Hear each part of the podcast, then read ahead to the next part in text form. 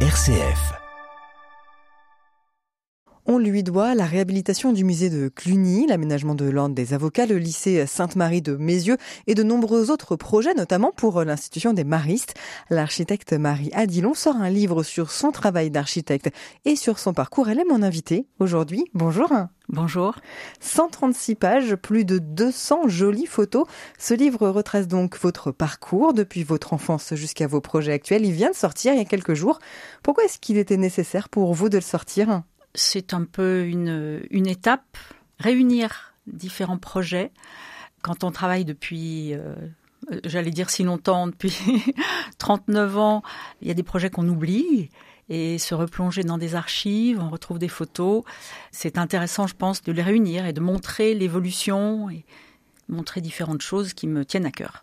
Vous avez redécouvert certains des projets que vous aviez menés euh, il y a quelques années? Oui, ça peut m'arriver quand je retrouve, je farfouille dans des archives euh, ou dans des photos. Alors, je vais pas oublier les projets, mais euh, de les revoir, c'est toujours intéressant. Et qu'est-ce que vous vous dites à ce moment-là quand vous retombez comme ça sur un, projet que vous avez mené il y a quelques années? C'est quoi votre première réaction? Oh, quelquefois, ça m'est arrivé de me dire euh, ah, c'était bien ça quand même. Vous êtes architecte donc, vous êtes fille d'architecte. Qu'est-ce que ça représente pour vous l'architecture? C'est une histoire de famille? Je pense que ça va au-delà de l'histoire de famille. C'est quelque chose que j'ai toujours voulu faire. Il y a des photos dans le livre qui me montrent à trois ans sur le, chantier de la construction de la maison familiale. Le premier projet de mon père, d'ailleurs, ça je n'en ai pas de souvenir, mais par contre j'ai des souvenirs très très forts de l'extension de cette maison. J'avais une dizaine d'années et je passais mon temps, il y avait une grande baie vitrée qui donnait sur la future extension. Je passais mon temps assise devant cette, cette fenêtre à regarder les ouvriers euh, euh, gâcher du béton, monter les parpaings. Et, je les regardais faire, j'étais fascinée de voir ça. Et, déjà à cette époque-là, vous saviez que vous vouliez faire de l'architecture? Oui. Qu'est-ce qui vous plaît dans l'architecture? On part de rien et on construit un bâtiment. C'est quand même euh, quelque chose qui marque toute une vie. On crée les volumes dans lesquels les gens vivent, dans lesquels les gens travaillent, euh, étudient. Euh.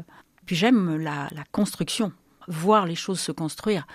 Une des parties de ce métier que j'aime énormément, c'est la partie chantier. Pas seulement, faire le dessin, mais vraiment voir le bâtiment se monter. Oui, c'est vraiment les deux facettes que j'aime le plus d'ailleurs. Hein. C'est la partie création, partir d'une feuille blanche, mais d'une feuille blanche qui n'est pas si blanche que ça parce que on a toutes les contraintes, toutes les exigences, le terrain, les, besoins d'une famille ou d'une institution, euh, d'un bâtiment, avec toutes ces euh, voilà, c'est autant de pièces de puzzle qu'il faut assembler. Donc la page n'est pas blanche. De quoi est-ce qu'on part justement quand euh, on veut comme ça créer un bâtiment? C'est quoi les éléments, les premiers éléments qui font que la maison ou le bâtiment qu'on décide aura telle forme, aura telle dimension? Très difficile à expliquer. Et je ne le sais pas forcément moi-même d'ailleurs. C'est une espèce d'alchimie, un truc qui se crée. On pense à des, à des détails, on pense à... Souvent, les projets se créent dans des conditions euh, improbables. La première idée peut me venir sous la douche ou dans mon lit ou en voiture ou euh, n'importe où. il y a des choses qui se mettent en place presque toutes seules et qui travaille petit à petit. Mais souvent, je passe, quand j'ai une nouvelle commande, je passe 15 jours, 3 semaines sans rien faire. Mais j'y pense souvent et il y a un, fil qu'on tire. on part de quelque chose qui peut paraître au départ un, peu anecdotique, mais qui crée la trame.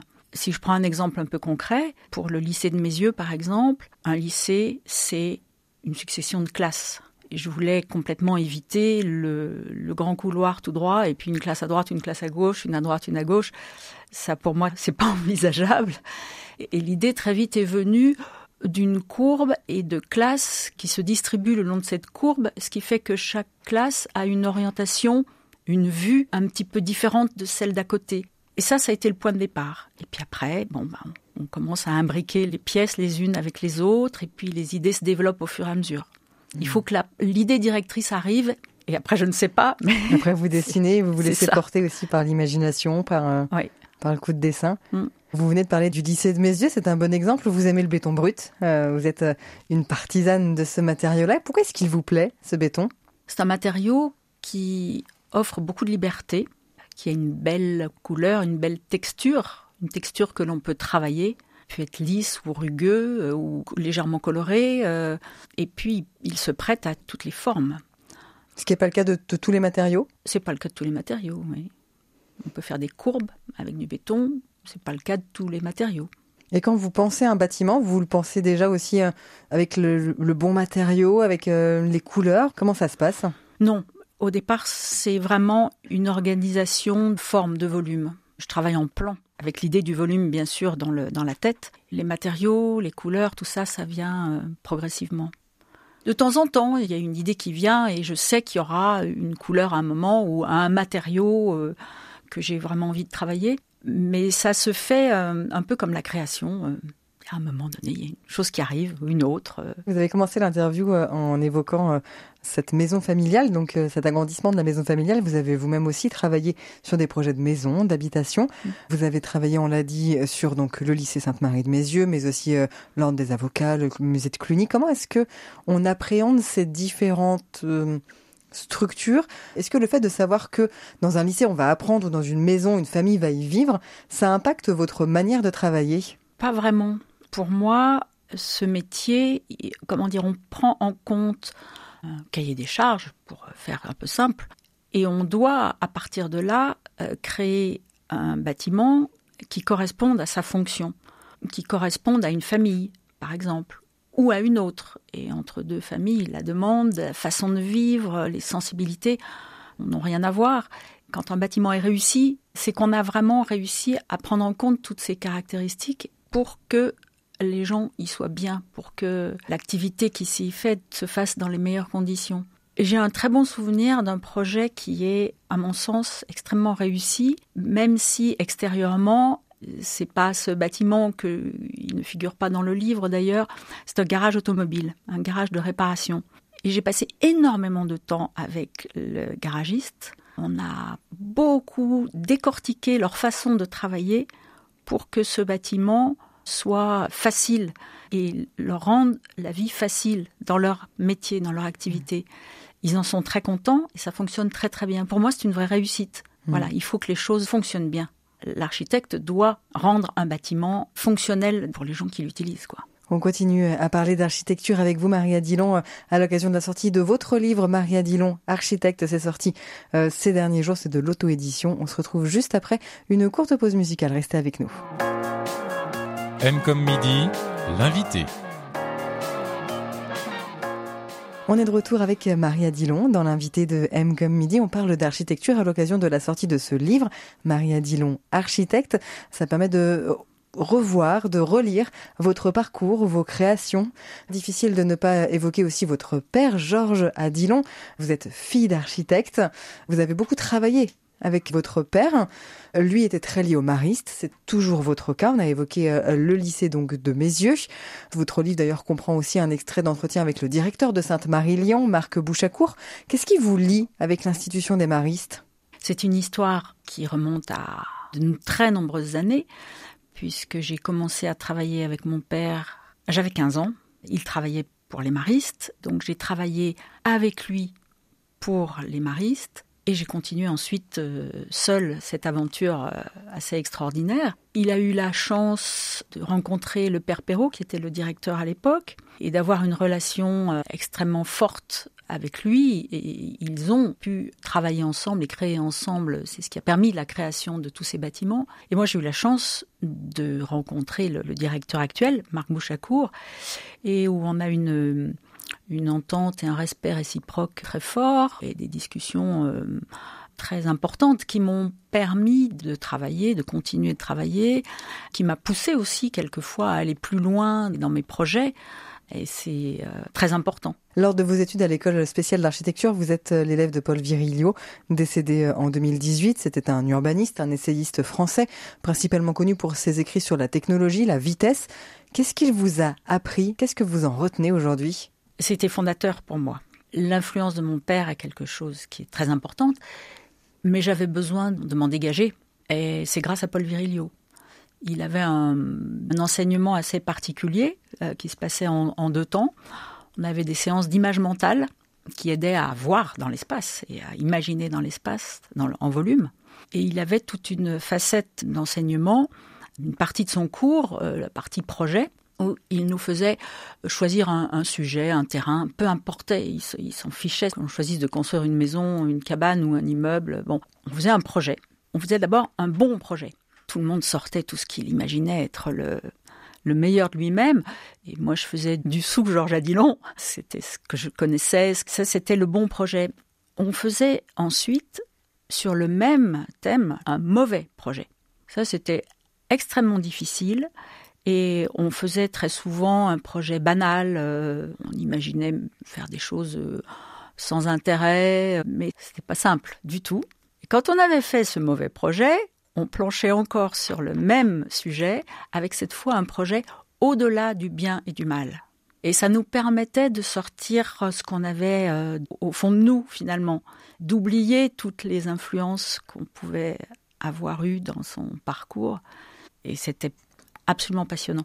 Et c'est ça aujourd'hui qui vous a permis de prendre la distance nécessaire vis-à-vis du travail de votre père et de l'influence de votre père pour trouver votre propre marque à vous? Oui. Et c'est quoi la, la patte Maria Dillon ça, c'est quelque chose qui est vraiment difficile, difficile à expliquer. Et je ne sais pas si je suis capable, moi, de l'analyser. Ça a été euh, pendant toute euh, mon activité, puisque quand je suis sortie de l'école, j'ai travaillé en mon nom et je continuais à travailler pour mon père en parallèle. Et j'ai travaillé sur la mise en forme et le, chantier de ses projets jusqu'à sa mort, puisqu'il a travaillé jusqu'à sa mort. Tous les projets que j'avais en mon, nom personnel, je faisais ça de mon côté, je ne lui montrais pas. Je lui montrais quand les choses étaient finies, décidées. C'était une influence qui, était très forte et je crois que j'ai pu me sentir euh, moi-même à sa mort. Mais avant, c'était difficile. Vous faites de l'architecture, on l'a dit, depuis bientôt 40 ans. Vous avez vu les évolutions aussi dans le secteur, dans le métier. Quelles sont les, évolutions, les changements qui vous ont le plus euh, marqué comme changement?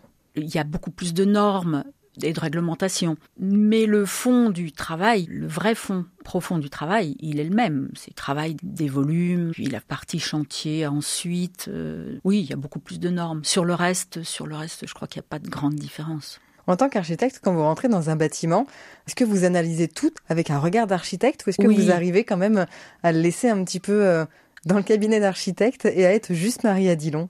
Non, quand je vais euh, voir une exposition dans un musée, par exemple, forcément, mon œil euh, regarde un peu partout les détails, les plafonds, les, raccords murs-plafonds, les couloirs, enfin comment les, les, matériaux sont utilisés. Je crois que ça, c'est... Tout vous inspire un petit peu aussi? M'inspirer, je ne sais pas, mais je regarde et oui, j'aime bien voir comment les choses sont faites.